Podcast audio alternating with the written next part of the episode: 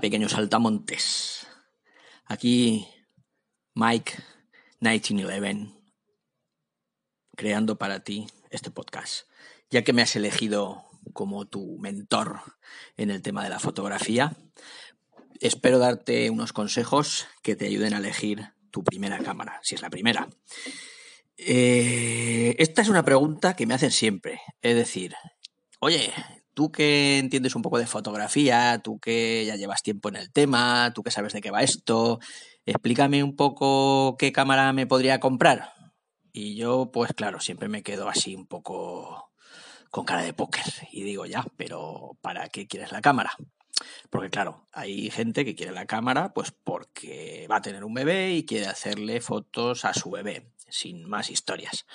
Hay otra gente, pues que de alguna manera, pues quiere eh, tener unas pretensiones de aprendizaje en la fotografía y quiere ir un poco más allá, pero tampoco sin complicarse demasiado la vida. Simplemente, pues quiere hacer unas fotos que sean un poquito, pues eh, chulas y poco más, ¿no?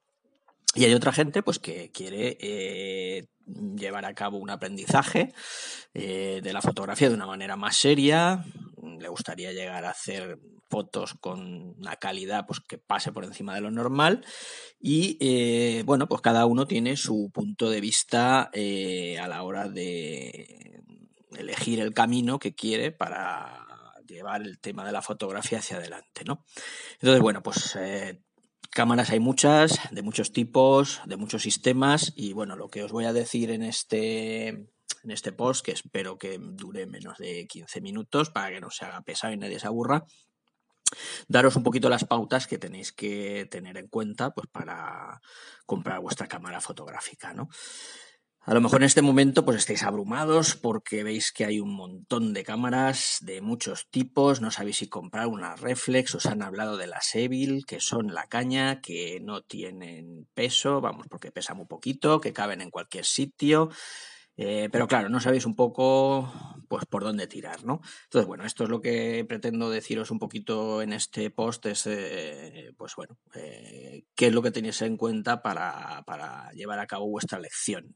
Lo que yo os comente es un tema orientativo, ¿vale? Ya os digo que lo primero que tenéis que ver es cada uno mirarse un poco el ombligo y decir, bueno, yo qué voy a hacer con la cámara, ¿vale? Porque, pues bueno, si me voy a dedicar simplemente a hacerle cuatro fotos a mi niño, pues a lo mejor una reflex no es la cámara que me tengo que comprar, porque si resulta que nos vamos de paseo con el niño, con el carrito, la esposa, para arriba y para abajo, y tengo que llevar un cacharro a cuestas que pesa un poquito, pues y es ciertamente voluminoso, pues a lo mejor ya solo con eso, pues eh, es suficiente para que me agobie, la coja el primer día y no la vuelva a sacar de la caja, vamos, más que en los cumpleaños, ¿vale? Entonces, bueno, pues lo primero es preguntarse un poquito para qué la vamos a usar y ser coherente, ¿vale? Es decir, eh, tener en cuenta que el aprendizaje de la fotografía, yo cuando empecé, en el año 2011, empecé de rebote, empecé de casualidad, y la verdad es que yo nunca pensaba que esto iba a tener una curva de aprendizaje tan brutal. O sea, es decir, estamos en 2018 y todavía no he aprendido, vamos, todavía no he parado de aprender cosas, quiero decir con lo cual pues la curva de aprendizaje es muy alta, ¿vale? Es decir, se, extiende mucho en el tiempo y yo te diría que prácticamente no tiene, no tiene un final, es decir, siempre están saliendo cosas nuevas, técnicas nuevas, eh, vas aprendiendo otras cosas que antes no, no, no, no practicabas. Y realmente pues eh, estamos en el 2018, pues desde el 2011 son siete años y no cuento mal y todavía me queda mucho por aprender. He aprendido mucho, he ganado algunos concursos de fotografía, eh, publico fotografía de stock, ya comentaremos lo que es eso más adelante, pero eh, realmente eh, la curva de aprendizaje os diría que es infinita, ¿vale? Con lo cual hay que ver un poquito qué es lo que queremos hacer. Bueno, dicho esto, vamos a ver qué pautas os puedo dar para que de alguna manera podáis hacer mejor vuestra lección. En España tenemos un dicho que dice que al miserable y al pobre todo le cuesta al doble, ¿vale? Entonces eso tenerlo en cuenta eh, de primeras. Es decir, eh, si nuestra pretensión va a ser eh, aprender fotografía de una forma seria, continuada en el tiempo, algo que nos hace ilusión, pues tenemos que comprar un tipo de cámara que nos permita hacer la mayoría de variedades de fotografía que se pueda. ¿Por qué? Pues porque eh, realmente eh, si compramos una cámara mm, que tiene unas características determinadas y solo podemos hacer un tipo de fotografía concreto, pues nos vemos muy limitados y muy posiblemente en el tiempo vamos a tener que hacer un cambio para eh, poder ampliar nuestro abanico de posibilidades y de ampliar nuestro aprendizaje, ¿vale? Entonces, bueno, pues ¿qué cámaras tenemos en el mercado? Pues básicamente las vamos a dividir en sectores o en, o en categorías.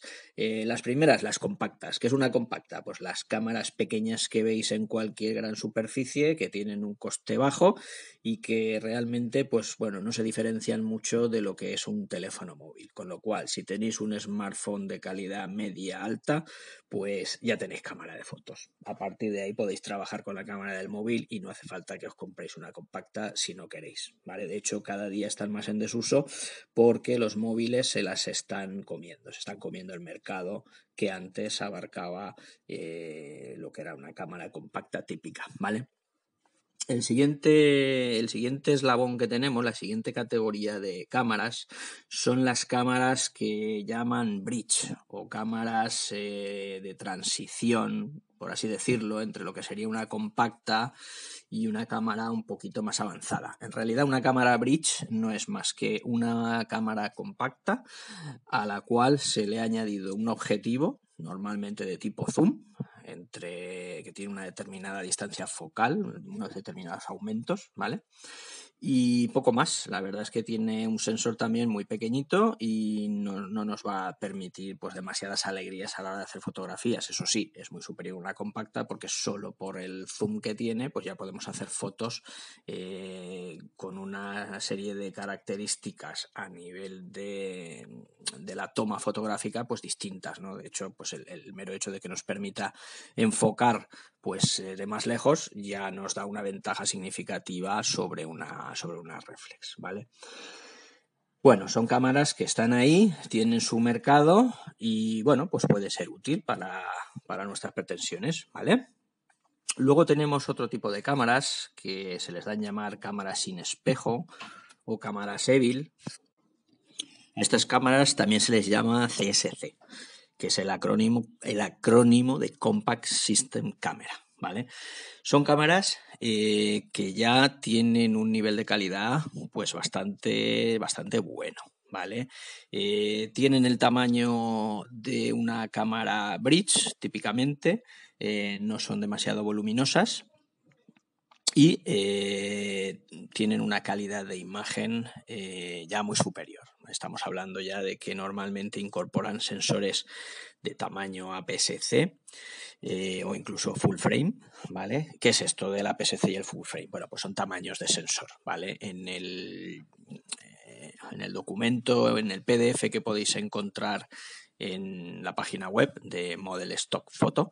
Os dejo, os dejo en la descripción de este, de este podcast lo que es la URL de la web, donde podéis encontrar eh, una ampliación a todo esto que estoy contando por escrito de forma mucho más detallada. ¿vale? Os lo podéis descargar y eh, podéis luego leerlo tranquilamente, ¿vale? Está mucho más detallado de lo que os voy a explicar aquí. Entonces, bueno, pues eh, por regla general, eh, la calidad de la fotografía siempre es mayor cuando es tomada con una cámara que tiene un sensor más grande, ¿vale? Entonces, las cámaras Evil ya normalmente montan sensores de cierto tamaño. Eh, normalmente van desde el tamaño micro 4 tercios, el sistema que se denomina micro 4 tercios, a lo que es el sistema APS-C, el tamaño APS-C, o el tamaño full frame. El tamaño full frame es el equivalente a, un, negativo de fotografía tradicional de 35 milímetros. ¿vale? ya veréis en, el documento que os podéis descargar, podéis ver eh, los distintos tamaños y las comparativas entre ellos, ¿vale? Este tipo de cámaras realmente están ahora muy de moda y el único inconveniente que yo les veo es el precio. ¿vale? Tienen un precio pues relativamente caro eh, muchas veces para lo que dan. Están de moda y bueno, las modas se pagan, ¿vale? Comparación es mucho más barata a veces una cámara reflex eh, que nos va a permitir una calidad igual o superior eh, en un cuerpo, pues eso sí, mucho más voluminoso, ¿vale? Vamos a tener una cámara de más volumen pero que realmente pues eh, la calidad que nos va a dar va a ser similar, igual o incluso superior, ¿vale? Tanto en un sistema como en el otro. Eh, por orden de preferencia, pues la micro 4 tercios la dejaría en un plano más inferior, simplemente por el motivo de que su sensor es más pequeño, nos va a dar una calidad estupenda, ¿vale? Es decir, no, diga, no, pensemos, bueno, es que esto como es micro 4 tercios va a ser una castaña comparado con el APS-C o el full frame. Pues no, no exactamente, porque eh, pensad que en condiciones de buena luz, incluso una cámara compacta o un móvil, cualquier móvil que podáis ver en el mercado de vuestros amigos, que quizás una gama media, etcétera, pues va a tener una calidad con buena luz, pues bastante decente, bastante buena, va a hacer buenas fotos. Ahora bien, eh, cuando estemos en el atardecer, anochecer, hora crepuscular, etcétera, donde, o sitios ya oscuros, donde falta luz, pues ahí es donde se nota la calidad de una cámara fotográfica o de un móvil respecto a otro. ¿Vale? Realmente ahí es donde vamos a notar eh, esa, capacidad extra de eh, captar luz en, en, un ambiente oscuro, en un ambiente donde la luz es muy escasa, ¿vale? Pero bueno, tenemos, nos quedamos con las CSC o las EVIL, también llamadas, pues con las micro 4 tercios, que es un sistema específico que, que sacaron varios fabricantes con un sensor de un tamaño pues pequeñito, pero bueno, pues resultón. Y eh, la característica fundamental que tienen es que se comportan igual que las reflex, es decir, tienen objetivos intercambiables. ¿Qué quiere decir esto? Pues que podemos quitar el objetivo que lleva y ponerle otro. Esto nos da mucho juego, nos da mucho juego a la hora de hacer fotografía, porque vamos a poder avanzar en la fotografía al nivel que nosotros queramos, pues simplemente adquiriendo objetivos. De hecho, muchas veces los objetivos son más importantes que la propia cámara en sí misma y son los que nos van a dar la calidad fotográfica en, última instancia, ¿vale? Llevamos 12 minutos y me estoy enrollando demasiado. Voy a ver si puedo acelerar un poquito. Eh, finalmente, mm, después de haber hablado de las cámaras micro 4 tercios y el resto de cámaras que sin espejo CSC son eh, también con tamaños de sensor APS-C y full frame, ¿vale? Estas últimas, pues las más caras de todas. Después de esta categoría de cámaras tenemos las típicas, las que veis, las que son siempre un poco las que llaman más la atención, las que muchas veces llevan los profesionales, aunque cada vez se ven más cámaras sin espejo entre el mundo profesional, y son las reflex, ¿vale? Las cámaras reflex realmente eh, hay de muchos tipos, eh, hay muchas gamas, hay muchas marcas, es para volverse loco, ¿vale? Por eso hay que tener muy en cuenta lo que queremos, porque si nos dejamos llevar por el marketing, por la cantidad de artículos que circulan por internet, por YouTube, en miles de posts, etcétera, etcétera, que podéis encontrar a lo largo y ancho de internet, os podéis volver majaretas, ¿vale? Es decir, realmente eh, vamos a ir más perdidos que un pato en un garaje. Tenemos que eh, evaluar, y era el objetivo, o es el objetivo de, esta grabación, pues realmente eh, ayudaros a escoger, ayudaros a escoger lo que mejor consideréis que necesitáis y no os dejéis llevar por la publicidad, ni por el marketing, ni por la cantidad de megapíxeles, ni por la cantidad de ráfaga, de, disparos por segundo que puede hacer una cámara. No os dejéis llevar por todo eso, sí. Yo os daré unas pautas en las cuales eh, mm, tenéis que tener en cuenta pero que no tienen por qué ser el tope de los topes de los topes de gama, ¿vale? Es decir, podemos trabajar con una cámara de hace unos años sin despeinarnos y posiblemente pueda pasar mucho tiempo hasta que necesitemos cambiar de equipo eh, porque realmente mm, vamos a, exprimirla durante muchos años, ¿vale? Eh, las cámaras reflex serían, digamos, la, la, cúspide, ¿vale? Ahí tenemos varios formatos, son cámaras ya que el formato mínimo, de, el tamaño mínimo de sensor es el APS-C y luego el full frame, ¿vale? Eh, luego tenemos ya a nivel ya súper profesional las cámaras de, de, formato medio que llaman, de medio formato. Eh, su nombre indica medio formato que quiere decir parece que sea menos que las anteriores, una full frame, pero realmente el sensor es mucho más grande. Ahora no me acuerdo del tamaño, lo podéis ver en el documento que tenéis en la web de Model Stock Photo, pero perdón, es un, es un tamaño pues ya relativamente grande. Son cámaras que se utilizan a nivel profesional para reproducir grandes impresiones en publicidad, para obtener gran detalle de, de todo lo que se fotografía con ello, ¿vale? Y estas son los principales tipos de cámaras. Entonces, eh, ¿qué cámara es la que tengo que escoger si, por ejemplo, pues quiero simplemente tener eh, una cámara de calidad que me permita hacer fotografía pues, de mi familia, de mis niños, en eventos familiares, etcétera. Pues bueno, pues nos puede ir muy bien una cámara, una cámara CSC, una cámara Evil, una cámara sin espejo, ¿vale? Eh, nos va a permitir hacer muy buenas fotos, nos la vamos a poder llevar de paseo tranquilamente, no nos va a pesar. Tiene un inconveniente, ¿eh? únicamente el precio. El precio. En su lugar, pues si nos podemos eh, conformar o si el precio mmm, no podemos pagar lo que vale una sin espejo, pues nos podemos ir a una bridge. Las bridge son eh, relativamente pues más baratas, bastante más baratas. Nos van a dar más o menos la misma calidad en condiciones de buena luz, bueno, en condiciones de buena luz no van a dar la misma y se van a resentir cuando haya menos luz. Entonces, bueno, siempre se puede poner un flash, siempre podemos hacer cositas, ¿no? Entonces, eh, si queremos una cámara de calidad mmm, que podamos llevar arriba y abajo, pues oye, una Evil, una CSC, una sin espejo, y con eso, eh, por 400 euros, podemos tener, por ejemplo, una Sony A6000 que, vamos, no nos la vamos a acabar, ¿vale? Eh, si no queremos gastarnos los 400 euros, perdón, que vale una que vale una Sony A6000 aproximadamente a, a, la fecha de la grabación, de esta grabación, pues nos podemos ir a una Bridge. Tenemos Bridge por 200 euros, y nos van a permitir también hacer unas fotos pues más que decentes, ¿vale? Más que decentes. Eh, si por otro lado lo que queremos hacer es aprender fotografía ya más largo plazo y queremos introducirnos en el mundillo y tal, pues bueno, podemos seguir optando por una sin espejo, sería una buena opción. Eh, o podemos ya dar el salto a una reflex, ¿Cuál es la diferencia? Pues que mm, con la reflex tenemos unos precios más contenidos porque eh, tenemos unas gamas de entrada, unas gamas medias, unas gamas de semiprofesionales o de mm, usuario avanzado que llaman y finalmente pues una gama profesional. Tenemos varias gamas tanto en Canon como en Nikon, como en Pentax, como en Olympus, tenemos muchas marcas para elegir. Las más eh, famosas, por supuesto, pues Canon y Nikon, ¿vale? Son las que eh, mayor presencia tienen en el mercado y de las que vamos a poder encontrar mayor número de accesorios. Eh, accesorios en qué? Pues en todo.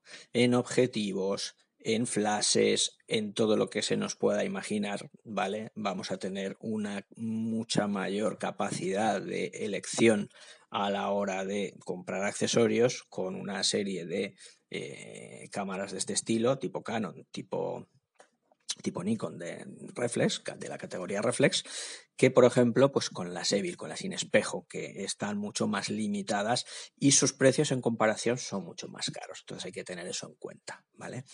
Eh, bueno, pues más o menos llevamos 18 minutos. Yo creo que mm, más o menos a, a líneas generales, pues podéis entender un poquito por dónde van los tiros.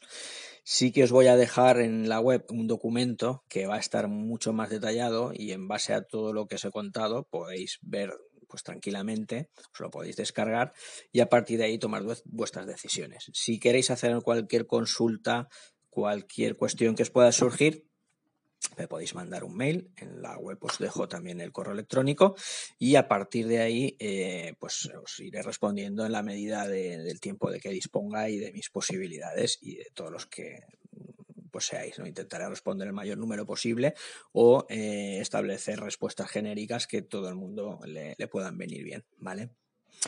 Pues nada, chicos, ya tenemos eh, el tema completado. Me voy a los 20 minutos. Espero que haya sido de vuestro agrado.